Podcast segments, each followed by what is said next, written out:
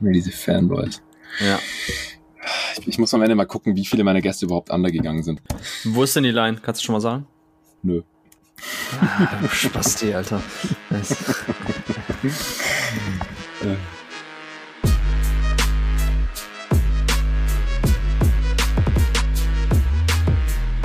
Willkommen hier bei Jeden Tag NBA zu einer weiteren Saisonvorschau nur für die guten Menschen, die diesen Podcast hier jetzt unterstützen. Heute geht es um die Memphis Grizzlies und dafür habe ich mir natürlich keinen geringeren als den guten Torben Adler hier reingeholt. Hey Torben. Hi Jonathan.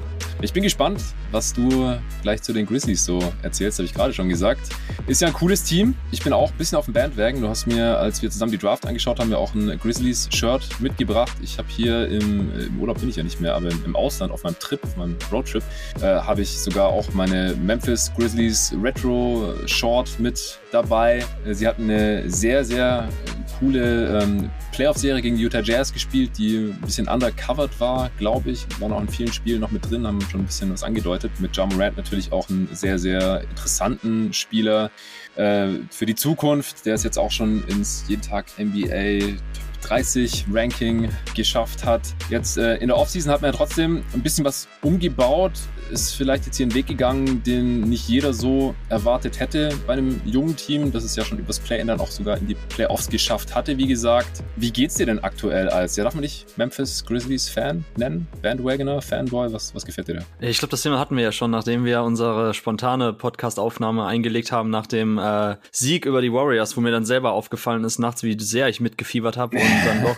ja, äh, scheinbar, sein. genau, da habe ich ja noch gesagt, ich bin scheinbar doch irgendwann den Weg gegangen vom äh, Sympathisant Sympathisanten hin zum Fan. Also ja. Okay. Ab jetzt officially, ich frag dich nie oh, wieder. Nein, Tom nein, Allard ist äh, Memphis Grizzlies Fan. Ja, kannst du direkt auch von mir aus in die Description der Podcast-Beschreibung äh, reinhauen, äh, in Klammern Grizzlies Fanboy. Äh, ja, äh, mir geht's soweit gut mit dem Team. Also mir hat's sehr, sehr gut gefallen, was sie gemacht haben. Äh, wir hatten die Trades ja, oder beziehungsweise den Valanciunas Trade hatten wir ja besprochen auch schon in der, ähm, in der letzten Aufnahme. Ich glaube, vor der Draft war das, ähm, weil da war das ja gerade durch, das Ding. Und da hatten sie ja mhm. den Pick getradet getradet, sich hochgetradet und da hatten wir es, glaube ich, noch eben besprochen, ein bisschen, wie wir das einschätzen würden. Und da habe ich damals ja. ja. auch schon gesagt, dass ähm, so gut Valanciunas war, so gut er sich auch entwickelt hat bei den Grizzlies, er passt ja nie so hundertprozentig in die Timeline ähm, des jungen Kerns rein, neben Morant und Triple J. Und äh, der Vertrag wäre ja auch ausgelaufen. Man hätte ihn sicherlich teuer bezahlen müssen oder er wird sicherlich jetzt irgendwo auf dem freien Markt eben das Geld bekommen, was die Grizzlies dann auch nicht hätten zahlen wollen. Wenn eben die Wahl war zwischen Valanciunas und Kyle Anderson, die eben beide auslaufen von den Veterans, kann ich mir halt vorstellen, überraschend, dass man sich dann insgeheim auch schon eher dann für Kyle Anderson entschieden hatte und dass man ihn jetzt noch umgetauscht hat quasi oder eingetauscht gegen Steven Adams und Bledsoe und Bledsoe ja wiederum hat äh, Calva eingebracht und Chris Dunn und Cash Considerations. Also Zach Kleiman, der General Manager, war schon relativ umtriebig. Es waren relativ kleine Deals, ähm, die aber in Summe eigentlich schon für mich vernünftig waren. Also man ist halt jetzt nicht den Schritt gegangen, hat sich gedacht, oh, wir haben es jetzt geschafft, ähm, übers Play-In in die Playoffs einzuziehen. Wir müssen jetzt irgendwie einen Veteran überbezahlen. Wir müssen jetzt direkt den nächsten Schritt gehen, ähm, sondern man ist sich bewusst, wo man aktuell steht im Rebuild-Prozess. Man ist ein bisschen der Timeline schon vor zwei Jahren entflohen, als man dann mit Jamorant als Rookie so gut war.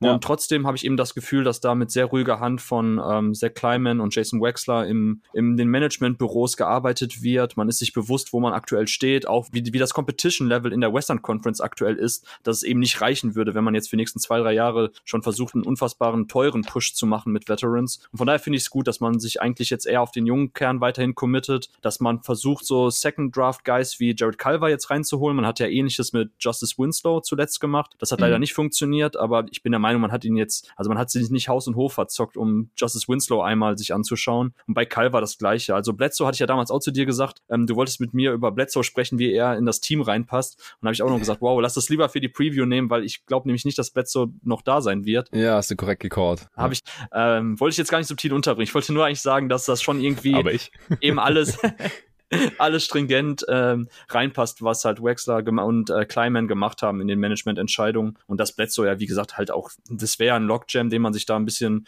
fabrizieren würde. Dann nimmt man tatsächlich ja. eher nochmal einen Chris Dunn, der vielleicht dann ein bisschen Wing-Defense bringt, also weg vom Playmaker hin, eher so zum Typ, der ein bisschen so Dante Exum, was ich ja auch in unserer 2014er Redraft gesagt habe, ist Chris Dunn für mich auch ein Spieler, der dessen Zukunft wahrscheinlich dann, wenn er so auf dem Flügel als äh, Verteidiger ist und nicht als On-Ball-Creator. Und diese mhm. ganzen kleinen Dienste haben mir ganz gut gefallen. Wie gesagt, ich finde, man ist immer noch eben auf dem richtigen Weg. Manche haben ja auch gesagt, so, oh, ist das jetzt Stagnation gewesen letztes Jahr? Aber einen für sich muss man sagen, jetzt in den letzten Jahren, die Win-Percentages gehen konstant hoch. Man hatte letztes Jahr Verletzungssorgen, man hatte Covid-Outbreaks. Also es war jetzt nicht so, als ob alles wie am Schnürchen lief. Und von mhm. daher bin ich, bin ich sehr, sehr zufrieden und ich sehe da halt eben eine stringente, konstante Entwicklung im, im Kader. Ja, kann ich auch nachvollziehen. Also finde ich auch gut, dass sie hier konsequent geblieben sind, weil wir haben ja schon gesehen bei anderen Teams, wenn die da mal so ein bisschen Playoff-Luft geschnuppert haben oder vielleicht auch knapp dran gescheitert sind, weil es damals noch kein Play-In gab und dann direkt irgendwie in absoluten Win-Now geschaltet haben, sich Wets reingeholt haben. Und wenn sich dann halt irgendwie abseits vom Star Point Guard kein anderer hoher Pick noch zu einer zweiten Stütze oder zu einem zweiten Star entwickelt, dann landet man relativ schnell da, wo die Kings sind. Das war ja eine wirklich deprimierende Preview. Tut mir auch echt mal leid so in der Rückschau. Ich habe es dir vor der Aufnahme auch erzählt, dass das ähm, irgendwie ein bisschen traurig ist, wie es da gerade aussieht, weil mit Darren Fox, das hatte David in der Preview, das konntest du nicht hören, auch gesagt, hat man eigentlich einen relativ ähnlichen Spieler wie Ja Morant, nur halt so drumrum, jetzt mal abgesehen von Halliburton, auch nachdem Bagley ja wirklich überhaupt nicht wie ein Second Pick oder diesen Second Pick bisher gar nicht rechtfertigen kann, dann, dann wird's halt schnell dünn, ja, und ich glaube, Memphis gibt sich da jetzt einfach nochmal die Chance, auch mit dem Sarah Smith Pick, den du ja am Draftabend auch direkt äh, hart gefeiert hast. Ähm, Williams, ich, ich kann, Williams. Ach ja, der andere. Zaire Smith ist gar nicht mehr in der Liga. Zaire genau. Williams, sorry, natürlich. Ähm, das, das sieht schon alles sehr, sehr solide aus und waren auch im Einzelnen betrachtet, Mikromanagement-mäßig, äh, Asset-Management-mäßig alles sehr, sehr solide Deals. Aber die Frage ist halt, ob sie dadurch dann in der kommenden Saison genauso gut sein können oder sogar besser sein können als in der letzten. Und das schauen wir uns jetzt hier im Laufe des weiteren Pods natürlich noch ganz genau an. Was denkst du denn, wer starten wird? Um, ähm, das ist eine gute Frage. Also man hat jetzt aktuell in der Preseason, ähm, muss man ohne Dylan Brooks auskommen, was, weshalb man da jetzt wenig rauslesen kann. Also für mich steht eigentlich fest, dass man die vier besten Spieler starten lassen sollte. Das wären in meinen Augen äh, Ja Morant, Dylan Brooks, Kyle Anderson und Triple J. Tatsächlich hätte ich jetzt Kyle Anderson noch in diesen Lineups vor ähm, Desmond Bain. Und mhm. dann ist halt die Frage, wer der fünfte Starter ist. Geht man eins zu eins ein bisschen den Weg wie mit Valanciunas und stellt Triple J noch einen Big zur Seite, dann wäre halt Steven Adams der ähm, Starting Center oder beziehungsweise eben der fünfte Spieler in diesem Starting Lineup. Guckt man, dass man vielleicht tatsächlich Triple J schon am Anfang, was ich zwar nicht glauben werde, auf die fünf schiebt, würde dann Kyle Anderson wahrscheinlich hochrutschen auf die vier und man hätte dann im Backcourt einen Platz frei. Ähm, entweder Desmond Bain oder die Anthony Melton. Aktuell mhm. starten halt beide, weil eben ähm, Dylan Brooks ausfällt. Und ähm, ja, also wenn du mich halt fragen würdest, ich gehe davon aus, dass Steven Adams starten wird und Triple J halt erstmal dann auf die vier geht und John Morant und Dylan Brooks das Lineup komplettieren. Also Kyle Anderson war ja bislang immer Starter auch. Bei den Grizzlies Beatwriter wird aktuell ein bisschen spekuliert, dass er vielleicht auf die Bank gehen könnte, weil man die Anthony Melton oder Desmond Bain ein bisschen mehr pushen will, weil man deren Shooting haben möchte im Starting Lineup direkt neben Morant. Mhm. Dann könnte es auch einer von den beiden werden und Kyle Anderson dann eher als Wing Playmaker von der Bank. Ja, dass wir über Melton nochmal als Shooter sprechen würden, das hätte man vor der letzten Saison glaube ich, auch nicht unbedingt gedacht, aber er hatte eine geile Quote und äh, jetzt in der Preseason hat er auch schon wieder getroffen. Das äh, ist schon interessant. Nee, ich glaube auch, dass man Triple J nicht direkt als Start auf der 5 sehen wird. Also da gehe ich auch fest von, von Adams aus. Und mit Kyle Anderson, der letzte Saison deutlich mehr Dreier genommen hat, den haben wir auch neulich in unserer Redraft 2014 nochmal hier ausführlich besprochen, war ja auch einer deiner underrated Picks am Ende.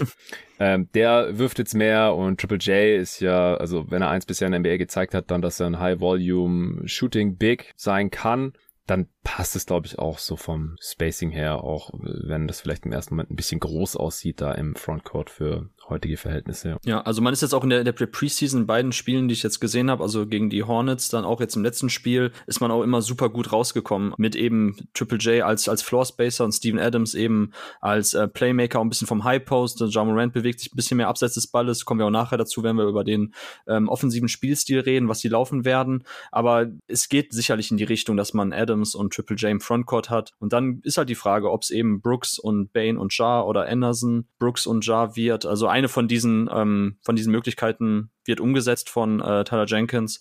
Und ja, wenn halt Verletzungen reinkommen, bin ich auch der Ansicht, dass er da wieder ein bisschen experimentieren wird mit den Starting Liners. Hat er letztes Jahr auch zwangsläufig machen müssen. Aber ich glaube, da gehen wir dann beide in dieselbe Richtung, wenn wir sagen, dass Steven Adams starten wird. Gut. Was ist denn die beste fünf aus all diesen Optionen, die du jetzt hier schon genannt hast? Deiner Meinung nach, gerade wenn es in die Crunch-Time geht? Wenn man am Ende das Spiel unbedingt gewinnen muss. Also wie bei vielen anderen Teams, wo du auch die Frage gestellt hast, äh, glaube ich auch, dass es bei den Grizzlies wahrscheinlich am Ende auf eine Small Ball Version gehen wird und also sprich Triple J dann auf die 5. Hm. Ähm, das hat man auch, wenn wir nachher jetzt noch mal ein bisschen mehr über Triple J sprechen, auch da hat man ja schon gegen die Jazz gesehen, dass er das durchaus leisten kann. Da bin ich auch etwas anderer Meinung als andere Jungs, die öfters hier im Podcast vertreten sind, ohne Namen zu nennen. Ähm, bin ich da optimistischer, was Triple J als, als switchable Fünfer eben angeht. Und ich glaube, dass das beste Lineup wahrscheinlich sein wird, Ja Morant logischerweise, dann Desmond Bain, Dylan Brooks und Kyle Anderson. Ähm, wenn man jetzt sagt, mhm. okay, man braucht vielleicht ein bisschen mehr Defense ähm, statt dem Playmaking, was Desmond Bain bringt, dann ist wahrscheinlich Melton eben die Variante. Aber das bringt für mich das ideale Paket an Playmaking, Shooting mit und wie gesagt, mit Triple J auf der 5 hast du halt einen Floor Spacer, der den ähm, Big rauszieht. Du hast eben Freiräume dann für Ja Morant. Ähm, du hast Dylan Brooks, der sich offensiv ähm, gut bewegt, Relocation-Dreier treffen kann. Dylan Brooks noch eine ISO-Version. Kyle Anderson kann Playmaking geben. Also das ist schon dann echt ein gutes Line-Up. Und falls, äh, ist ein großes Falls, ähm, Brent Clark sich nochmal zurückspielen sollte in die Rotation. Also da, der steht ja aktuell ein bisschen auf, die, auf der Kippe, so Odd Man Out mäßig. Mhm. Ähm, man hatte eigentlich in den letzten beiden Jahren, gab es halt so ein Line-Up, letztes Jahr natürlich durch die Verletzung von Triple J nicht viel gesehen, aber es gibt dieses Line-Up aus Ja Morant, die Anthony Melton, Dylan Brooks, Brent Clark und Triple J, was eigentlich in beiden Jahren ähm, laut Cleaning the Glass äh, immer im, also einmal im 99. und einmal im 100. Percentile in der Offense war. Was Krass. sich logischerweise ergibt durch die ideale Paarung von Brent Clark und Triple J in den Horns-Aufstellungen. Also mhm. Grizzlies laufen sehr viel Horns mit den beiden Bigs eben dann an den äh, Elbows und Brent Clark ist in diesen Situationen eben der ideale vertikale Spacer, der zum Korb ziehen kann, der Lob-Anspiele verwerten kann, der da halt eine gewisse Gravity hat und seinen, seine Gegenspieler bindet und Triple J poppt eben raus für den Dreier. Und ähm, das wäre natürlich auch ein ideales Lineup jetzt auch mit Anthony Melton als sicheren Dreierschützen. Ich glaube schon, dass das ein bisschen for real ist, so dass diese Aufstellung offensiv sehr, sehr gut sein kann, aber defensiv war das halt nicht so pralle mit den ähm, fünf Jungs. Von daher äh, ist eine schwierige Frage. Ich würde die mal zu dir zurückspielen. Also wie, siehst du auch da die Möglichkeit, dass es, dass das beste Lineup, was die am Ende aufstellen können, oftmals halt eine Wahl ist zwischen Offense und Defense? Oder beziehungsweise oder Defense, weil ich glaube nämlich nicht, dass beides deckungsgleich ist. Ja, ja, wahrscheinlich hast du da recht, weil die besseren Defender halt tendenziell, also solange halt Triple J nicht das bestätigt, was wir uns alle erhofft haben oder was er jetzt halt bisher auch eher nur angedeutet hat als eben defensiver Fünfer und Rim Protector, wenn das nicht endlich mal kommt und ja, ansonsten halt auch, ich denke auch, dass, dass man halt immer so ein bisschen One-Way unterwegs ist, also mit Adams äh, hast du halt da den typischeren äh, Defensiv-Big drin, der da aber auch seit seinem besten Tag schon ein bisschen abgebaut hat, wie ich finde, der aber halt offensiv natürlich überhaupt kein Spacing bringt. Ähm, Bane, wenn du den drin hast, statt Anderson zum Beispiel, dann hast du natürlich mehr Shooting drin. Also ich sehe das schon auch, dass man da sich so ein bisschen wahrscheinlich entscheiden muss in äh, vielen Situationen und dass es da wahrscheinlich auch gar nicht jetzt so die richtige Antwort gibt, weil es so viele Optionen gibt, wo sich jetzt auch für mich jetzt nicht die ganz klare beste 5 herauskristallisiert und dann hängt es natürlich von den Matchups einfach ab in der jeweiligen Situation. Genau, genau. Gerade weil man auch mit Steven Adams wird man Drop spielen, so wie man mit Valanciunas Drop Coverage in der Defense gespielt hat. Und mit Triple J spielt man andere Schemes auf der 5. Von daher, ja, stimme ich dir zu. Es ist Matchup abhängig, glaube ich, was das beste Lineup ist. Ich bin gespannt, man, ob auch Brandon Clark da wieder die Rotation knacken kann, weil diese Lineup da, da waren sie ja auch damals, äh, also vor zwei Saisons, waren sie ja auch schon in äh, der Rookie-Saison von Clark und Morant, da waren sie auch ziemlich erfolgreich unterwegs eigentlich mit diesen ganzen jungen Spielern und mit diesem offensiv äh, ziemlich sexy Lineup ähm, muss halt defensiv dann zulegen. Aber das ist ja bei so jüngeren Spielern jetzt auch nicht äh, total aus der Luft gegriffen, denke ich. Also ich würde das Lineup einfach ganz gerne nochmal sehen und nicht ja. nur, weil äh, wir Brandon Clark auch in unserer Dynasty League relativ gut bezahlt haben. Ja, das ist ein bisschen schwierig bei den äh, Grizzlies im Frontcourt. Äh, ja, habe ich mir auch nochmal aufgeschrieben für eine spätere Rubrik, dass wir darüber nochmal eben sprechen müssen. Ja, das äh, kann ich mir schon vorstellen. Siehst du noch einen Breakout-Kandidaten hier? Triple J wahrscheinlich? Ja, ich, ich genau, ich habe zwei. Also äh, einmal dann anzuknüpfen, was du vorhin gesagt hast zu die Anthony Melton und ähm, wer hätte gedacht, äh, hm. dass wir über ihn als Shooter sprechen. Also er hat ja damals ein Jahr im College für USC gespielt. Man war damals schon sehr angetan so von seinem defensiven Playmaking auf den Guard-Positionen. Er hat damals viel den Ball gebracht, ähm, war halt schon so, so ein Playmaker mit wackeligem Wurf. Und das hat man ja auch jetzt bei Phoenix gesehen. Ich weiß nicht, du warst ja auch, glaube ich, relativ großer Fan von ihm. Oder du mochtest ja. seine Ansätze, ne? Ja, ich fand's schade, dass man ihn quasi im Jackson-Dump mitschicken musste, um Rubio zu sein. Also war im Endeffekt natürlich der richtige Move, aber fand ich schon, ich habe ihm da ein bisschen hinterher getrauert und tue ich immer noch. Mhm. Ja, und diese Entwicklung ist halt echt krass zu sehen. Ne? Damals Turnover-anfälliger Playmaker, wo man gesagt hat, eigentlich kann der keine, so sollte nicht zu viel On-Ball-Creation in der NBA schultern, hatte einen wackeligen Wurf und hin jetzt eben zum effizienten und variablen 3D-Combo-Guard. Ne? Also er ist jetzt eben nicht mehr so, so dieser klassische Playmaker, ähm, sondern eher so ein Connector-Guy. Und ja. Das, äh, ich finde, das Offensivrating illustriert es schön. Ne? In seiner Rookie-Saison bei Suns 93, in der zweiten Saison, beziehungsweise in der ersten, aber den Grizzlies 102 und letzte Saison 110. Das ist natürlich ganz eng damit verknüpft, dass jetzt auch in der letzten Saison der Dreier im hohen Volumen, also knapp neun Dreier auf 100 Possessions war das, über 40 Prozent. Und ähm, aber diese, also was jetzt erstmal vielleicht wie ein statistischer Ausreißer wirkt, ich glaube schon, dass es for real ist. Ich hatte die Anthony Melton mir auch nochmal seine Zahlen angeguckt aus dem College, weil er halt zu den besten 20 Schützen der letzten Saison zählte und ich hatte ja einmal jetzt, um ein bisschen zu überprüfen, ähm, bei den aktuellen Draftees, so welche, welche Komponenten von Shooting bei denen gerade stimmen im Vergleich eben zu den College Shooting Splits der besten Schützen aktuell. Bei mhm. Melton war halt das Krasse so, dass er wirklich, er hat kaum Dreier genommen auf dem College, ähm, hat die schlecht getroffen, hat seine äh, langen Zweier gar nicht getroffen, also knapp 25 Prozent. Und nur seine Freiwürfe, die waren auch nicht so geil, die waren auch unter 70 Prozent. Aber jetzt mittlerweile ist er, hat er wirklich alle Quoten, gerade die Freiwürfe auch konstant jedes Jahr verbessert, Volumen hochgeschraubt, Effizienz hochgeschraubt. Also das wirkt für mich jetzt nicht irgendwie wie ein, wie ein Flug in der letzten Saison.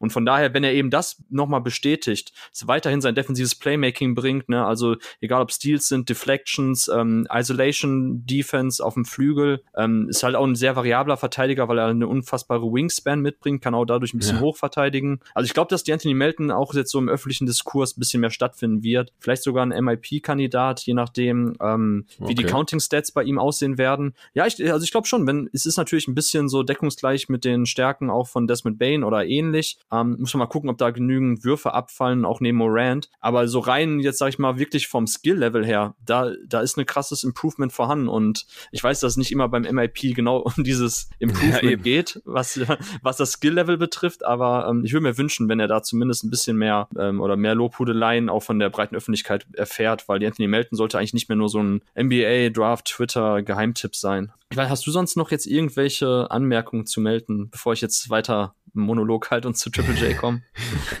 nee, also ich bin mir halt nicht sicher, ob seine Rolle so viel größer werden kann da im Backcourt der Grizzlies. Mhm. Hat er schon 20 Minuten pro Spiel gesehen klar, Counting Stats hauen keinen vom Hocker, da ist natürlich Luft nach oben und das ist, wenn wir ehrlich sind, halt meistens auch das, was beim Most Improved Player dann den Ausschlag gibt. Dabei hat er halt neun Punkte, drei Rebounds, zweieinhalb Assists aufgelegt. Äh, du hast ja schon gesagt, äh, wie, inwiefern sich sein Dreier da verbessert hat, dadurch ist er effizienter geworden, auch weniger Turnovers, weil er halt weniger Playmaking macht und so weiter.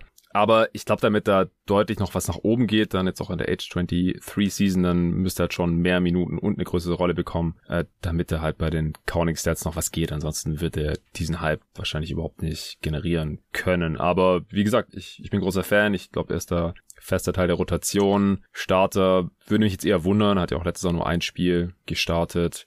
Und er ist halt auch, wie du gerade schon gesagt hast, nicht so der Playmaker. Wahrscheinlich muss deswegen Tyus Jones noch ein bisschen spielen. Oder denkst du, das geht dann auch so als de facto Backup von Morant, weil halt Kyle Anderson zum Beispiel noch mit auf dem Feld ist. Steven Adams vielleicht wieder ein bisschen mehr Playmaking so vom, vom High Post übernimmt. Wie siehst du das? Ja, würde gehen, aber Tyus Jones wird schon einen großen Anteil der ähm, Playmaking-Minuten als Backup von äh, Moran kriegen. Ist auch richtig mhm. so. Also Tyus Jones hat schon seine Stärken, ist jetzt eben jetzt nicht dieser Vollzeit ähm, On-Ball-Creator, der durch eigenes Scoring unfassbar viel Druck jetzt ähm, auf die Defense ausübt. Aber er gehört schon noch zu, eben zu den besten Pick-and-Roll-Playmaker und das ist auch eine Facette, die den Grizzlies immer ein bisschen abging, wenn Ja Morant saß. Man hat zwar mehrere Spieler, die ein Pick-and-Roll mal laufen können, die auch mal ein Side-Pick-and-Roll laufen können nach ein paar Pass. Aber so richtig gegen eine gesetzte Defense, so den Point of Attack quasi zu starten, die Plays zu initiieren, da gefällt mir schon, dass Tyus Jones da so ein bisschen der klassischere Ballhändler ist. Und ähm, man kommt ja auch sehr viel darüber, dass man eben in diesen Hornset spielt, wo dann eben Tyus Jones dann das Play macht. Ähm, Grizzlies generell ein Team, was natürlich sehr viel aus der Floater-Range abschließt. Da ist Tyus Jones auch sehr effizient. Also ich würde ungern mich so viele Minuten von Tyus Jones wegnehmen. Ich bin halt auch ein großer Fan, ehrlich gesagt, davon, viele Playmaker zeitgleich auf dem Feld zu haben. Für mich kann man da nicht genügend haben haben. Also wenn es darum geht, irgendwie eine Defense in Scramble-Situation zu bestrafen. Ich finde ja auch, dass das die Jazz immer ein bisschen auszeichnet, dass man ja auch mehrere Spieler immer auf dem Feld hat, die auch dann eben Play machen können. Es gab mhm. das jetzt eben dann Joe Ingles, Conley, Mitchell, wenn alle drei zusammen auf dem Feld sind. Ähm, und so ähnlich war das, war es ja auch ganz witzig zu sehen, als die beiden gegeneinander in den Playoffs gespielt haben, dass die Grizzlies ja auch immer in den letzten Jahren, in den letzten zwei Jahren dazu zu den Teams zählt mit den höchsten äh, Assist-Zahlen, höchste Assist-Percentage. Ich habe es einmal ein bisschen kritisiert hier im Podcast, weil ich gesagt habe, es ist irgendwo auch ein Beleg dafür, dass man wenig so Isolation-Möglichkeiten hat, mhm. weil da hat man im Grunde genommen nur Dylan Brooks und ähm, John Morant und einer von beiden kann das nicht besonders effizient machen. Ähm, aber wie gesagt, ich, ich, ich finde schon, dass man Tyus Jones spielen lassen sollte. Man sollte ihn auch neben Melton spielen. Das hat eigentlich auch ähm, letzte Saison immer ganz gut geklappt dann in verschiedenen Abschnitten des Spiels. Und von daher, wie gesagt, die Melton und Kyle Anderson sind für mich einfach so Connector-Guys. So, das Schlagwort hatten wir letztens auch schon mal gebracht. So, das ist ja eins von diesen Begriffen, mit denen man aktuell versucht, ein bisschen so diese Positionsbezeichnungen, die sich im modernen Basketball immer weiter ablösen oder differenzieren, dass man eben solche Spielertypen auch wie Lonzo Ball greifbarer macht, weil man sagt, ey, das sind einfach Leute mit verschiedenen Skillsets, die sehr skalierbar sind, weil sie neben sehr vielen anderen Spielertypen passen. Und von daher sehe ja. ich halt Melton und Kyle Anderson eher so auf für zwei, auf für drei, Anderson sogar auf für vier. Und, und dann ist da genug Platz noch für Tyus Jones im, ähm, als Backup von Jamoran vorhanden. Okay, aber das heißt ja für mich dann wiederum im Umkehrschluss, dass halt äh, Mertens offensive Rolle oder Usage halt nicht so viel Upside hat. Kommen wir zu Triple J, ähm, mhm. von dem erwartest du wahrscheinlich Großes dann, ist auch im Contract Year. Also ich verstehe auch, dass es da jetzt noch keine vorzeitige Vertragsverlängerung gab, denn er hat ja schon das Talent, da auch dann reich entlohnt zu werden und noch ein Star zu werden, aber er war bisher halt weder fit in den ersten drei Saisons noch, ja, hat er da irgendwie schon alles realisiert, sodass die Grizzlies da halt irgendwie selbstbewusst hingehen könnten und ihm, was weiß ich, 100 äh, Millionen Dollar oder was er sich da vorstellt, hinschmeißen können. Also geht halt den Weg, den jetzt zum, zuletzt ja auch John Collins zum Beispiel relativ erfolgreich gegangen ist. Der hat dann da auch nochmal mehr rausgeholt. Kein Max-Deal. Mal sehen, wie hoch es dann bei Jaron Jackson Jr. da noch hinausgehen kann. Aber der muss es ja jetzt im Endeffekt auch hätte ich mal beweisen, oder? Ja, die Frage spiele ich direkt zu dir zurück. Also arbeite mal ein bisschen jetzt für dein Geld, bevor ich wieder fünf Minuten rede. Nein, also würde mich sehr interessieren, wie, wie, wie, du ihn siehst, bevor ich dann da meine Punkte anbringe. Also würdest du auch sagen, ich meine, wir sind uns ja einig, dass das jetzt eine ähm, absolut wegweisende Saison für ihn ist. Letztes Jahr nur elf Spiele gemacht, ähm, langwierige Verletzungen gehabt, ähm, sehr, sehr schöne, ansprechende Flashes in den ersten beiden Jahren gezeigt, aber auch da verletzungsbedingt nicht so viele Minuten abgerissen. Also wo stehst du aktuell, wenn es um Jaron Jackson Jr. geht? Siehst du ihn tatsächlich tatsächlich als zukünftige zweite Option oder vielleicht sogar 1B-Lösung neben Jamorant oder würdest du auch dann eher wie zum Beispiel auch der Julian das gemacht hat bei eurer ähm, Mock-Off-Season schauen, dass man ihn vielleicht sogar tradet? Also ja, meine Frage ist einfach, wo siehst du ihn mittel, kurz- und mittelfristig in dem Team? Ja, also traden würde ich ihn auf keinen Fall, weil ich glaube, er ist da jetzt gerade ziemlich im Wert tief nachdem er nur so wenig spielen konnte in der letzten Saison. Ich glaube, da ist auf jeden Fall noch super viel Upside da, einfach aufgrund des Shootings. Er ist da ja auch relativ versatil, jagt die Dinger hoch, äh, die letzten zwei Jahre ungefähr 11-3 auf 100 Possessions. Ähm, bei der größeren Sample Size vorletzte Saison hat er auch 39% davon getroffen, also ich würde mir einfach keine besonders großen Sorgen machen, dass er ein Shooting Big ist und das ist halt neben einem athletischen, äh, penetrierenden Slashing Playmaker wie Jamorant Gold wert. Also würde ich wirklich nur sehr, sehr ungern aufsplitten, dieses Duo. So jetzigen Zeitpunkt. Und defensiv hat er auf jeden Fall die Anlagen, halt äh, ein switchable Defender zu sein, also ein scheme-versatiler Defender zu sein, ähm, ein athletischer Shotblocker auch zu sein. Ähm, die Fouls müssen halt weniger werden, ja, weil wenn du halt so viel Fouls, das, das war auch in der Serie gegen die Grizzlies wieder relativ schlimm, dann nimmt halt der defensive Value relativ rapide ab. Das muss auf jeden Fall kommen. Aber spielerisch, wenn er halt fit bleiben kann, dann würde ich das auf jeden Fall erstmal noch ausprobieren. Also mit dem Skillset kannst du easy ein Star sein in der Liga. Jetzt vielleicht nicht unbedingt jemand, der ständig viel für sich kreiert, aber er hat ja auch ein bisschen Ballhandling, vielleicht so Bam Adebayo-mäßig mal den, den Ball auch pushen kann in Transition und, einen Pass spielen kann. Da sehe ich auch noch ein bisschen Upside. Also die Frage ist halt einfach nur, kann er, also dein primärer Rim Protector sein? Kann er der defensive Big in der Lineup sein oder braucht er halt auch mittelfristig immer noch einen Steven Adams oder Valanciunas Type neben sich? weil das würde halt den Wert aus meiner Sicht schon äh, stärker einschränken. Mhm. Also die beiden großen Kritikpunkte sind ja einmal Rebounding bei ihm immer gewesen und stimmt, das habe ich jetzt gerade noch komplett unterschlagen. Aber ich finde es auch nicht ja. so wichtig, wer jetzt die Rebounds greift, aber er muss halt auch besser ausboxen. Ja. Ja, zwei Punkte dazu, genau. Zum einen ähm, hat das letztes Jahr, klar, Small Sample Size, nur elf Spiele, aber er hat schon wirklich besseres Positioning gezeigt, besseres Timing beim Rebounding und ist auch ein bisschen physischer zu Werk gegangen. Gerade auch am offensiven Brett, ich glaube knapp 6, noch was ähm, Percentage am ähm, offensiven Brett und auch die defensiven Zahlen sind hochgegangen. Ähm, also ja. er ist zumindest, er, er nähert sich da an ein Niveau an, wo man sagt, yo, passt für mich, wenn das so mein Big reboundet, weil die Grizzlies haben auch sehr, sehr viele gute ähm, Positions Rebounder, ne? Also gab es jetzt ein Ja Morant ist, ein Kyle Anderson, ein Dylan Brooks, das sind alle Spieler, mhm. die für ihre Position gut rebounden, so dass es dann tatsächlich auch da wieder eher im Teamverbund darum geht, einfach die Bretter sauber zu halten. Und da reicht es dann auch, wenn äh, Jaron Jackson Jr. einfach sein Positioning verbessert, schneller ausboxt. Und das sah letztes Jahr schon besser aus. Also da mache ich mir gar nicht so Sorgen. Viel spannender ist natürlich einfach Defens äh, Defense allgemein, ähm, wo er schon jetzt sehr, sehr stark ist. Triple J ist so als defensiver Playmaker in einem System, was einfach so äh, auf dem, auf dem College-Niveau gibt. Äh, Shaka Smart, den Head Coach, der hat früher bei VCU gecoacht, war letzten Jahre jetzt bei Texas und der hat damals so ein Havoc-System, hat er es genannt. Das ähm, bedeutet einfach nur, dass man die ganze Zeit Full Court gepresst hat und super enge Defense gespielt, super viel getrappt und einfach Ballgewinne ähm, zu provozieren, die Offensive zu stressen. So und die, diese Art von Mini-Havoc-System haben wir letztes Jahr auch bei den Grizzlies am Anfang der Saison gesehen. Sie gehörten ja auch zu den Teams mit der höchsten Turnover-Percentage bei den Gegnern, also viele Steals, viele mhm. Deflections und in so einem System passt Triple J halt sehr, sehr gut rein. Also er ist halt verdammt flink auf den Beinen, sehr agil, hat seine Arme immer in irgendwelchen Passwegen, kann auch Reach-in-Steals machen. Ähm, auch gegen die Jazz haben wir da ein, zwei schöne Dinger gesehen. Und in so einem System gar kein Thema. Aber das kannst du natürlich in der NBA nicht mehr allzu lange durchziehen oder über eine ganze Saison durchziehen. Und für mich ist eher die Frage, okay, wie funktioniert er denn in einer gesetzten Halbfelddefensive? Und ähm, dass er da ein bisschen ähm,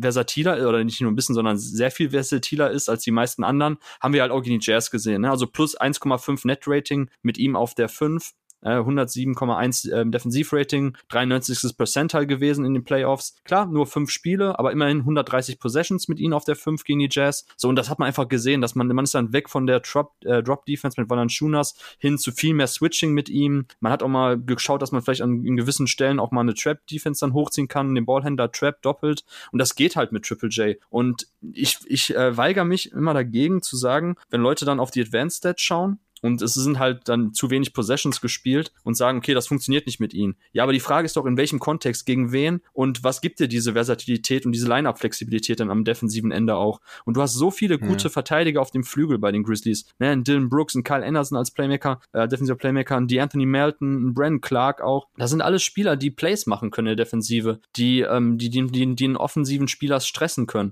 Und wenn du dahinter jemanden hast, der dann auch ein bisschen weniger gambelt, sondern mehr auch einfach schaut, dass er da ein bisschen den Laden zusammenhält, ey, dann ist das eine unfassbar gute Defensive. Und ich finde halt das defensive Ceiling der Grizzlies, auch das steht und fällt ein bisschen mit Triple J, nämlich ob es dann wirklich auch irgendwann mal für eine Top 3 Defense sogar reicht. Und mhm. ähm, also ich, ich finde die Offense total spannend. Du hast alles schon angerissen, brauche ich gar nichts mehr ergänzen. Aber für mich generell so der, der Spieler Triple J, wie hoch es für ihn geht oder wie weit es mit ihm geht, dann in All-Star-Sphären oder wohin auch immer, so das steht und fällt einfach mit seiner Defensive. Kann er da einfach ein bisschen strukturierter, sauberer äh, Help-Defense spielen? Da ist er auch manchmal einfach auch im Kopf ein Tick schon zu weit, deshalb auch viele Fouls, weil er da überreagiert. Mhm. Ich weiß nicht, also ich, ich finde tatsächlich so, das physische Paket, das passt schon. Also ist jetzt auch kein, kein Leichtbau. Ich weiß nicht, wie viel Pfund es jetzt gerade sind, 245, 50, ich weiß es nicht. Ja. Aber da, das passt schon so. Ist halt eher die Frage, ob er im Kopf ein bisschen schneller wird, ob er da einfach noch mehr, wie du gerade auch gesagt hast, so dieser primäre alleinige Ringbeschützer sein kann. Oder ob er tatsächlich dann eher so Richtung Vierer geht, der viel Help Defense spielt, so als Roma aktiv ist. Und ähm, ja, also ich mag ihn total, einfach aufgrund dieses unfassbar spannenden Skillsets. Ich habe ja auch schon mal erwähnt, ich finde so, zwischen, äh, also wenn man jetzt einen krassen Wing Creator hat, ne, so einen Jason Tatum, Luka Doncic Typ oder einen sehr, sehr guten primären Ballhändler auf den Guard Spots wie ein, wie ein Ja Morant. So, ich finde, es gibt dann halt immer so einen Spielertyp oder zwei, die einfach total gefragt sind als Komplementär. Das ist einmal ja. ein Combo Guard, der halt sekundäres Playmaking bringt und Dreier trifft und verteidigt mhm. oder halt einen ähm, großen Shooting Big. Weil wie oft sagen wir so, oh, dem Team, ah, wenn die jetzt noch irgendwie auf den großen Positionen einen hätte, der schießen könnte und ein bisschen Ring beschützt. So, und das ist ja Triple J. Ich würde ihn auch niemals aktuell weggeben einfach weil sein, selbst wenn er nicht sein Ceiling erreicht, sondern nur, ähm, weiß nicht, irgendwie so ein bisschen Richtung Median-Outcome geht, dann ist er immer noch, selbst als Vierer, als Stretch Big, ist er so wertvoll, äh, da würden sich andere Teams die Finger nachlecken nach so einem Spielertypen. Und die, Ver die Verletzungen sind aktuell noch nicht chronisch. Also waren jetzt ein paar Freak-Injuries dabei, ähm, passiert. Also ich sehe da auch jetzt noch nicht den Grund, um zu sagen, man vertraut dem Körper einfach nicht. Also von mhm. daher absoluter Breakout-Kandidat, wenn es gut läuft. Und auch Triple J, also ähm, da steht und fällt sehr viel mit ihm, was die mittelfristige Ausrichtung der Grizzlies betrifft. Ja, das sehe ich ganz genauso. Äh, zwei Sachen noch, weil ähm, du ja vorhin auch das Rebounding nochmal angesprochen hast. Also ich finde halt, dass, wie gesagt, so die individuellen Rebound-Zahlen, auch die Rebound-Rates dann nicht so super aussagekräftig sind, weil im Endeffekt zählt ja so, wie viel besser oder schlechter Rebound das Team, wenn der Typ auf dem Feld steht. Und ich schaue nicht so viel Grizzlies wie du, aber wenn, dann ist mir, ist mir auch beim Ausboxen immer noch relativ oft negativ aufgefallen. Das ist aber halt sehr anekdotische Evidenz, weil wie oft schaut man einem Spieler schon beim Ausboxen zu. Das macht man jetzt nicht hunderte von Malen und dann ist es halt auch nicht so viel wert, denn Spieler machen es halt hunderte von Malen über mehrere Spiele. Und ich habe es jetzt gerade mal bei Clean the Glass nachgeschaut und es hat mich dann doch ein bisschen erschreckt. Die Lineups, Lineups mit Triple J auf dem Feld, die sind, was die gegnerische Offensiv-Rebound-Rate, also quasi das eigene Defensiv-Rebounding angeht, im sechsten Percentile gewesen letzte Regular Season. Ja, nur 518 Possessions, aber das ist schon sehr, sehr mies. Die meist genutzte Lineup, da auch Valanciunas mit auf dem Feld war und Kyle Anderson und Brooks und Morant, die war im ersten Percentile. Die Gegner haben 39% Offensiv-Rebound-Rate gehabt. Und was den On-Off-Wert angeht, ist er im fünften Percental gewesen beim, bei den gegnerischen Offensiv-Rebounds. Also statistisch gesehen reboundet Memphis immer noch richtig, richtig mies mit Jaren Jackson auf dem Feld. Das, das muss auf jeden Fall besser werden, gerade wenn er halt der alleinige Fünfer sein soll und dann halt kein Valanciunas oder ab jetzt halt Steven Adams neben ihm noch steht. Äh, das äh, wollte ich ja noch kurz angebracht haben. Ja, aber er war halt total off, als er zurückkam, ne? muss man ja sagen. Er, er kam, glaube ich, im sechsten oder siebtletzten Regular-Season-Spiel. Er hat ja auch dann noch, glaube ich, keine Back-to-Backs gemacht. Ja. Also ich würde die wirklich mit solcher Vorsicht genießen. Und der Eye-Test, der war wirklich besser. Also okay. ähm, wenn ich Zeit habe, packe ich dann, wenn du den Podcast raushaust, wieder bei Twitter ein paar Videos, ein paar Clips dazu. Weil ich, ja. ich, ich hatte es mir vorher noch angeschaut, weil ich, weil ich hatte es vorher okay. irgendwo gelesen bei einem Beatwriter und mir ist es auch zuerst nicht aufgefallen. Dann habe ich mir das nochmal angeschaut. Es stimmt, also es ist wirklich besseres Positioning gewesen. Und auch, und auch Timing. Also er hat ja auch manchmal auch immer so, so easy Fouls dann Leuten angehangen, die den Offensivbrett sich geholt haben. Und davon hat man einfach viel, viel weniger gesehen. Und die Advanced Stats jetzt, dafür ist mir die Sample Size einfach auch, wie gesagt, ja. ich habe sie natürlich selber angebracht jetzt gegen die Jazz, weil sie ein bisschen mein Case bestärkt haben. Ähm, da will ich jetzt auch nicht äh, irgendwie mit zweierlei Maß messen. Aber gerade die ersten Spiele waren auch wirklich, also da war er noch komplett off. So, diese, das, das drückt das Ganze echt extrem runter, glaube ich, von der letzten Saison. Ich weiß jetzt nicht, ob es davor das Jahr, also 2019, 20, ähm, da war es ja auch schon eine Schwachstelle, auf jeden Fall, aber ich glaube nicht so extrem. Willst du es wissen? Komm, hau raus, hau raus. Okay, die, okay. Leute zahlen dafür, Jonathan. Ja. Du musst jetzt, du musst den Content raus. One click away. Es, es, es sah ja. nicht ganz so schlimm aus, also überhaupt nicht. Danke. 3500 Possessions ungefähr mit Triple J auf dem Feld für Memphis und da war es ungefähr Durchschnitt 49. Percentile. Das sieht nicht so schlimm aus.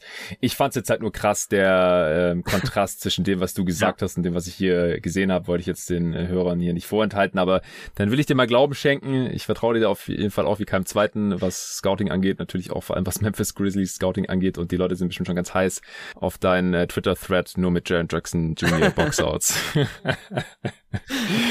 ja, äh, letzte Sache vielleicht noch zu Triple J, ähm, auch wenn es hier gerade ein bisschen ausufert. Bei der Draft 2018, da hatte ich ihn auf jeden Fall vor DeAndre Ayton gerankt und hätte mir auch gewünscht, dass sich die Suns rein hypothetisch dann für ihn entscheiden. Das war praktisch natürlich äh, gar keine Frage, dass sie Ayton nehmen würden.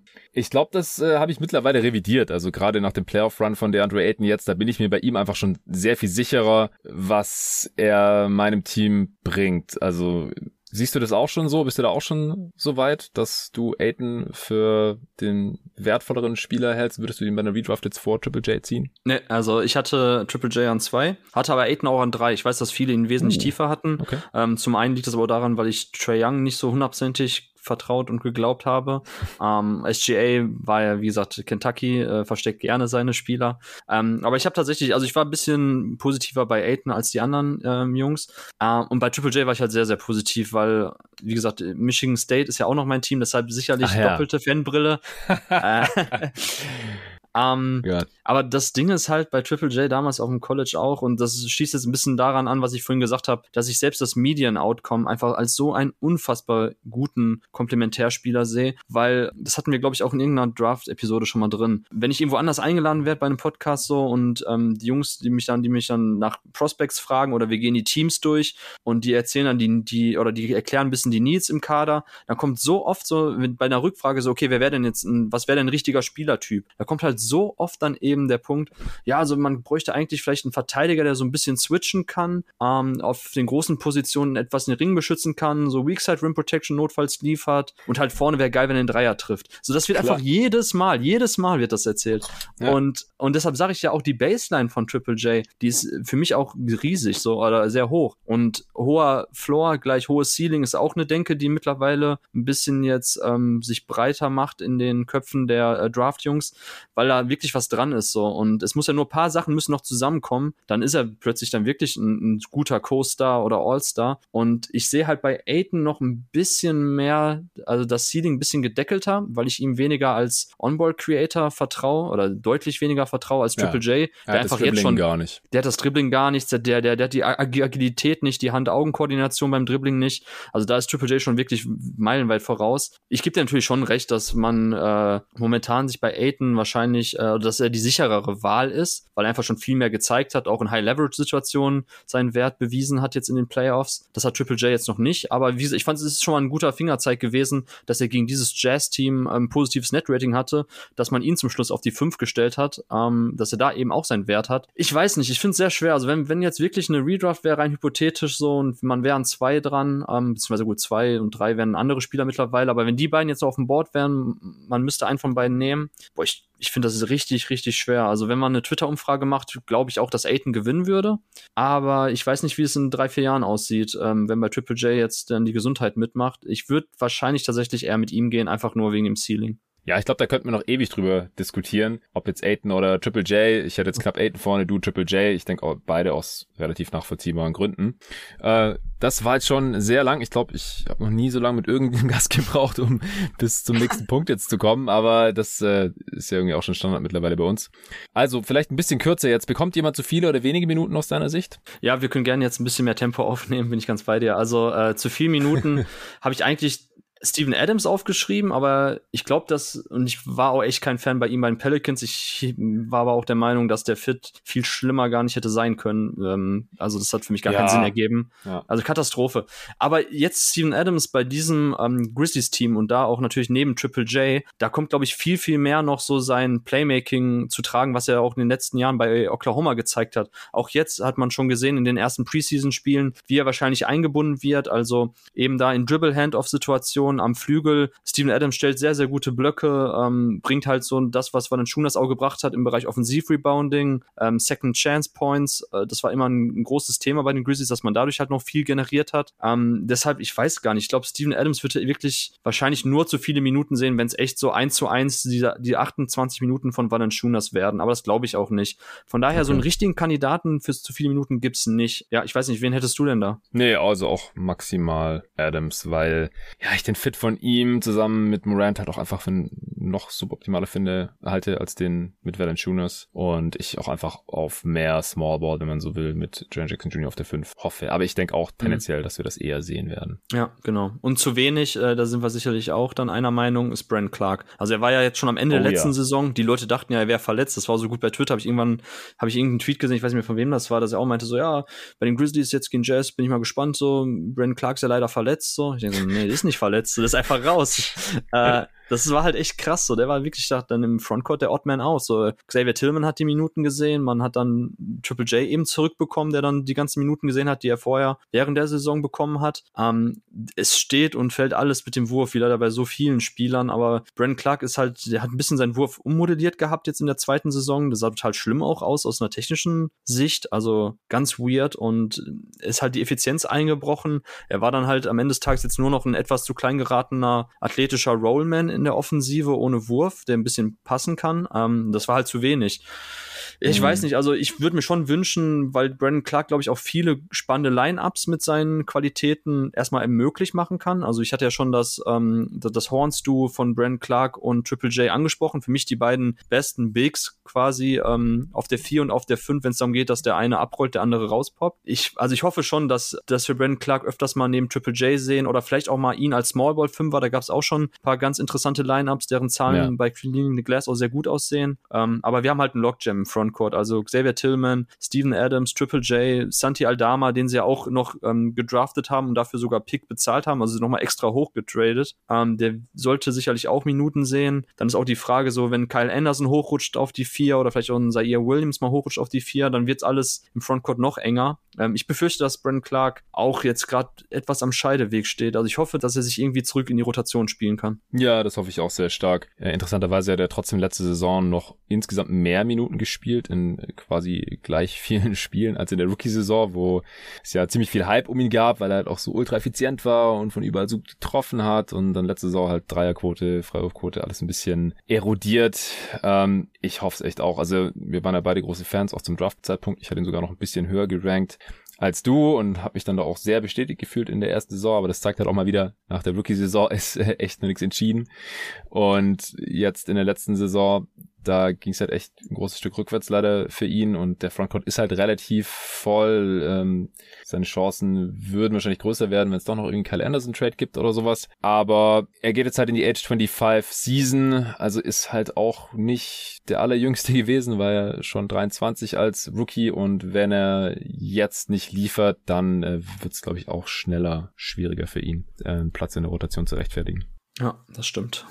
Ja, Spielstil der Memphis Grizzlies, du hast es jetzt schon mehrmals angesprochen, wie die eigentlich spielen. Vielleicht beschränken wir uns da auf irgendwas, was anders sein könnte als in der letzten Saison. Mhm. Okay, also man wird den Weg zum Pace and Space einfach viel, viel stärker noch weitergehen. Also ich habe mich damals ja auch ein bisschen dagegen gewehrt zu sagen, oh, Grid and Grind wird einfach neu aufgelegt, weil wenn wir ja. das Team damals von Gasol und Zach Randolph, es war ja nicht nur Grid and Grind in der Defensive, so wie aktuell weiterhin auch noch teilweise, sondern auch in der Offensive. So und das, das hat, das hat man ja schon gesehen, dass da wollen sie ja auch weg und ähm, ähm, seit Taylor Jenkins da ist, ähm, gehört man zu den schnellst spielendsten Teams in der Liga. Ähm, also bei den Transition Possessions oder Abschlüssen quasi aus der Transition waren sie ähm, Vierter, zuvor Fünfter 2019. So, und das wird man einfach weiter forcieren. Was man aber sehen wird, das hatte Tyler Jenkins schon gesagt und das sehen wir jetzt auch in der Preseason schon, es soll einfach noch viel mehr geschossen werden von draußen. Man hat jetzt Triple J als Volume-Shooter zurück. Ähm, Desmond Bain wird dazu ermuntert, viel mehr Dreier zu nehmen. Also er gehörte ja letztes Jahr schon zu den besten Dreierschützen der Liga vom, von der Effizienz und er soll das Volumen noch hochschrauben. Gleiches gilt für ähm, die Anthony Melton.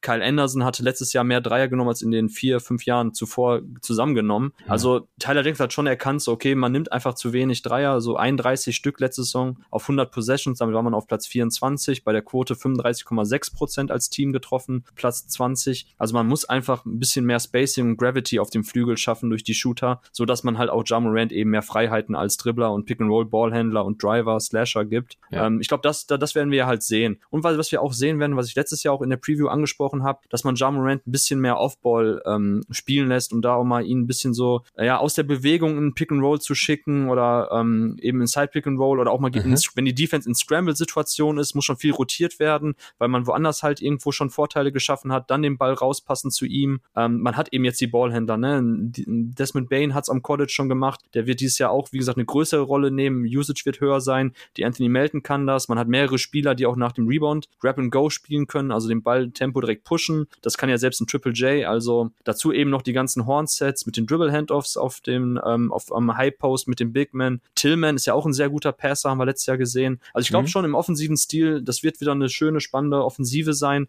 ähm, wieder, man wird sicherlich wieder zu den Teams gehören mit den meisten Assists oder der höchsten Assist Percentage in der Liga, was halt dann eben äh, die große, das große Fragezeichen ist und was wäre meine Frage für dich wäre, abseits von Ja Morant, so wer ist denn für dich wirklich der Spieler? Und wir haben natürlich Schizo, äh, Dylan Brooks, aber wer ist denn noch der andere Typ, wo du sagst, okay, ihm vertraue ich einfach mal den Ball in die Hand zu drücken, Pick and Roll zu laufen und hochprozentig zu kreieren, auch den eigenen Abschluss zu kreieren? Boah, ehrlich gesagt, von den Spielern in dem Team aktuell eigentlich niemanden. Also da wird einfach schon sehr, sehr viel wieder an äh, Ja Morant hängen. Und ja, das Spacing wird bestimmt besser und deswegen glaube ich auch, dass die Offense im Endeffekt ähm, besser werden wird. Also nicht nur, dass es viele Pässe gibt, sondern dass es dann im Endeffekt auch ein bisschen effizienter wird, weil Brooks ist schon so ein bisschen Licht und Schatten. Also ich finde, er ist besser, als er teilweise gemacht wird. Also vor allem gegen Utah fand ich es auch sehr beeindruckend, was er da gezeigt hat. War natürlich nur eine Serie und insgesamt ist er auch einfach nicht so super effizient und nimmt im Zweifel eher einen Wurf zu viel als zu wenig. Also ja. deswegen halt auch nicht so der ideale Secondary Playmaker, aber ansonsten ist da auch einfach nicht so viel los, glaube ich. Also zumindest nicht von den Spielern, die jetzt viel spielen werden. Ja, und das ist natürlich eben die ganz große Schwäche, dass schon sehr, sehr viel im Halbfeld mit äh, Jamoran steht und fällt und man da eben darauf angewiesen ist, dass halt auch ein Desmond Bain, die Anthony Melton den nächsten Schritt gehen, ihn da entlasten, ähm, weil aus dem Teamgefüge selbst kann man sicherlich viele Plays initiieren. Da ist ja auch Tyler Jenkins echt schon relativ kreativ, vertraut auf gute Sets. Ähm, man hat spielintelligente Typen, aber am Ende, und das hat man halt in den Playoffs auch sehr stark gesehen, war man eben auf Dylan Brooks und Jamoran angewiesen. Ja. Gibt's noch Stärken und Schwächen, die wir jetzt noch gar nicht besprochen haben?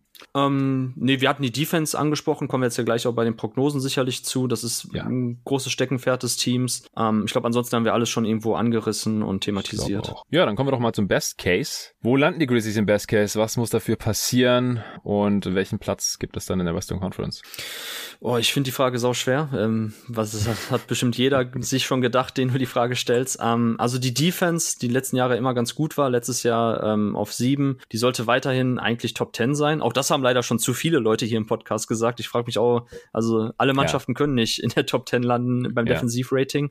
Aber man ist halt eine Mannschaft, die viele Events kreiert, ne? Also viele defensive Playmaker. Ähm, ist jetzt alleine kein Top-Merkmal. Ich hatte auch gesehen, dass die Jazz ja an 30 waren bei den gegnerischen Turnovern. Ähm, also da vertraut man ja wirklich komplett nur auf die Half-Court-Defense. Deshalb ist es eben jetzt noch nicht ein Qualitätsmerkmal, nur weil man viele Turnover ähm, provoziert. Aber man kann halt viele Lineups kontern durch die Flexibilität. Steven Adams wird da dem der Mannschaft auch gut tun als sehr physischer Low-Post-Big, der da auch verschiedene Lineups covern kann. Ähm, deshalb glaube ich halt, dass man in der Defense Top 10 sein wird. Offense wahrscheinlich um Durchschnitt herum so. Vielleicht im Best Case tatsächlich, wenn, wenn Triple J super abgeht, Jamorant alle den nächsten Schritt gehen, dann könnte man echt, das ist, klingt jetzt krass, weil man sehr stark auf intrinsisches Wachstum dann der Spieler setzt. Aber ich sehe tatsächlich im Best Case irgendwo die Möglichkeit, dass man ähm, in beiden Kategorien so Top 10 kratzt. Und das wäre man ja eigentlich dann ein Playoff-Team mit. Ähm, glaube, das tatsächlich. Auf jeden Fall. Und äh, ja, das, das krass ist ja auch, so die Grizzlies haben noch nie die eigene Division gewonnen. Und viele im Grizzlies-Fanlager reden davon, dass dieses Jahr, wenn die Mavs irgendwann mal straucheln, Doncic verletzt sein sollte oder so, dass man dann da sein könnte und tatsächlich auch den ersten Division-Titel gewinnt, weil die anderen Mannschaften, also Spurs, Rockets und Pelicans, ähm, da sieht man sich teilweise vor denen und dann sind eigentlich nur noch die äh, Luka Doncic Mavs in der Division ebenso das Aushängeschild.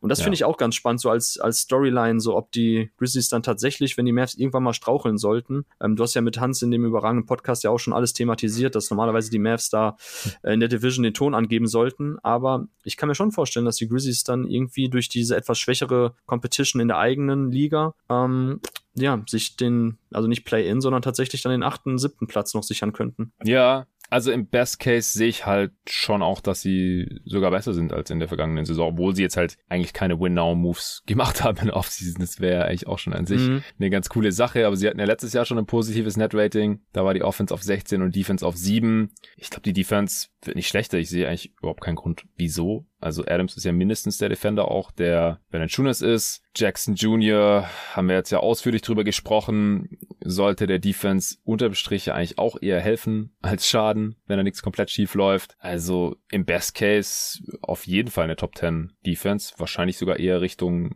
Top 5, aber ja, das darf man nicht so oft sagen. Also es, es mhm. kann halt nur fünf Top 5 Defenses geben. Ja. Aber so halt in, in dieser Range, sie waren ja letztes Jahr halt auch ähm, in so einem Cluster, wo alles ziemlich nah beieinander war. Ähm, Defensive Rating Phoenix auf 6, Memphis auf 7, Miami auf 8 und äh, die Clippers auf 9. Alles innerhalb von 0,3 Punkten. Also irgendwo da mhm. äh, werden sie wahrscheinlich im Best Case landen, vielleicht ein bisschen drüber. Und offensiv haben wir auch schon drüber gesprochen, warum es da besser werden könnte. Da hängt natürlich auch viel vom Rand, aber gehen wir halt mal davon aus, dass er einen Schritt nach vorne macht. Und äh, Jaron Jackson Jr. natürlich auch. Und dass jetzt das offensive Downgrade von äh, Valanciunas als Scorer auf der 5 auf Adams da jetzt nicht so sehr weh tut ähm, dass man offensiv sogar ein bisschen überdurchschnittlich wird. Also Top 10 Offense, das wäre, glaube ich, schon echt krass.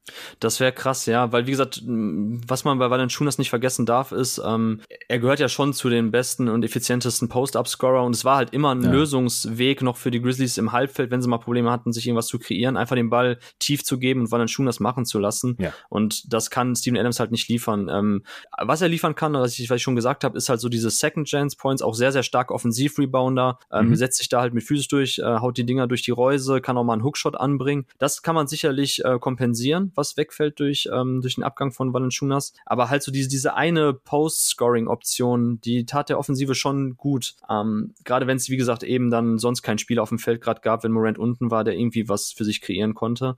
Von daher, ähm, Best Case, aber wenn man alles zusammenzählt, müsste man bei leicht überdurchschnittlich landen und dann, wie gesagt, kratzt man plötzlich schon irgendwo so, wenn die Offense auch an um 13, 12 ist beim ähm, Offensivrating, Defense Top 10, dann schreit das halt nach Playoffs. Ja, hast du recht. Letztes Jahr hatte man umgerechnet auf eine 82 Spiele-Saison ja schon 43 Siege und wir haben jetzt gerade schon dargelegt, warum man besser sein könnte. Und dann, hast du jetzt eigentlich schon eine Zahl gesagt? Ähm, wo ich sie jetzt tippe beim Defensiv- und Offensivrating?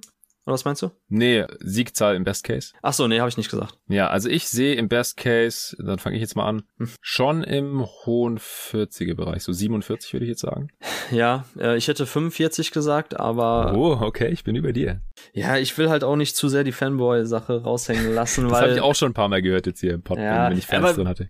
das, das, das Problem ist natürlich, dass man alles irgendwie stringent logisch ableiten kann aus dem Kader, aus den Stärken der Spieler. Und wenn man eben dann das Wachstum und die ähm, Entwicklung mit einberechnet, der ganzen jungen Spieler, dann sollte man schon irgendwo zum Entschluss kommen, dass es eigentlich tatsächlich vielleicht sogar besser sein kann als letztes Jahr. Und Ja, wenn man die, die Win-Percentage dann nochmal hochschraubt, dann kommt man dann auf die Zahl, die du gerade genannt hast. Aber ich bleib einfach mal aus Gründen leicht runter. Also dann nehme ich 45. Alles klar. Es ist, es ist der Best Case. Also ich glaube, da kann man auch optimistisch sein, sollte man auch. Äh, Worst Case sieht natürlich genau umgekehrt aus. Was passiert da und wo landen die Grizzlies dann? Ja, wie gesagt, Verletzungen ähm, sollten wir jetzt nicht thematisieren, hattest du ja auch mit Hans angesprochen, wenn Luka Doncic ausfällt, das ist ein bisschen lame, das immer so zu äh, verargumentieren. Klar, ohne Morant geht gar nichts bei dem Team. Ich sehe aber tatsächlich die Baseline auch relativ hoch, ähm, weil, wie gesagt, ich überlege gerade, wo man vielleicht mit dem Einbruch rechnen kann. Also ich glaube schon, dass Valanciunas ähm, in der Halfcourt-Offense teilweise fehlen wird. Ähm, man hat jetzt aber andere Waffen dafür bekommen. Also ich glaube nicht unbedingt, dass bei den Grizzlies so die Diskrepanz unfassbar krass ist, so zwischen Best Case und Worst Case. Ähm, deshalb sehe ich sie vielleicht so bei, ah, lass mich mal überlegen. Vielleicht so bei 33, 34 im Worst Case, 33? Ja, ich, ich denke halt, sie können halt doch noch diesen Schritt gehen und beim richtigen Angebot sollen ja wohl auch Brooks und Anderson zur Verfügung stehen. Und wenn man das dann macht und dann Ja, kriegt gut. Cyril Williams vielleicht auf einmal eine größere Rolle als Rookie direkt und Adams spielt nur noch ganz wenig und man lässt viel Triple J auf die 5, egal ob das jetzt super gut oder echt nicht so gut funktioniert, dann glaube ich auch, dass es im niedrigen 30er Bereich landen kann. Das glaube ich schon. Ja. Hm. Ja, gut, okay, klar. Also, wenn tatsächlich nochmal da irgendwie ein bisschen der Kader auf links gedreht wird, ähm, man die Jungs spielen lässt, Aldama, äh, Zaire Williams, Yves Pont, keine Ahnung was. Man hat ja auch so viele Leute, die man eigentlich entwickeln muss. Wenn es am Ende echt da sein sollte, weil man irgendwie auch die Playoffs schon längst verpasst hat, Play-In verpasst hat, ja. dann kann es auch irgendwie so bei 28, 29 sein, aber ich würde jetzt mal bei 33 bleiben. Und es scheint ja auch gerade nicht die Priorität zu haben, dass man unbedingt irgendwie ins Play-In oder in die Playoffs kommt, sonst hätte man diese ganzen Moves jetzt nicht gemacht. Genau, was ich auch super finde. Also, das finde ich Ja, sehr eben. Weitsichtig. Ja. ja. Genau, und dann denke ich halt auch, dann kommt vielleicht so die Direktive vom Front Office so, ja, hey, ähm, entwickeln wir mal lieber hier noch ein paar jüngere Spieler und schauen, was wir in denen so haben. Und wenn wir jetzt dieses Jahr nicht in die Playoffs kommen, dann ist John Moran vielleicht auch nicht direkt so super sauer. Genau. Gut, dann die Prediction. Jetzt wird's spannend.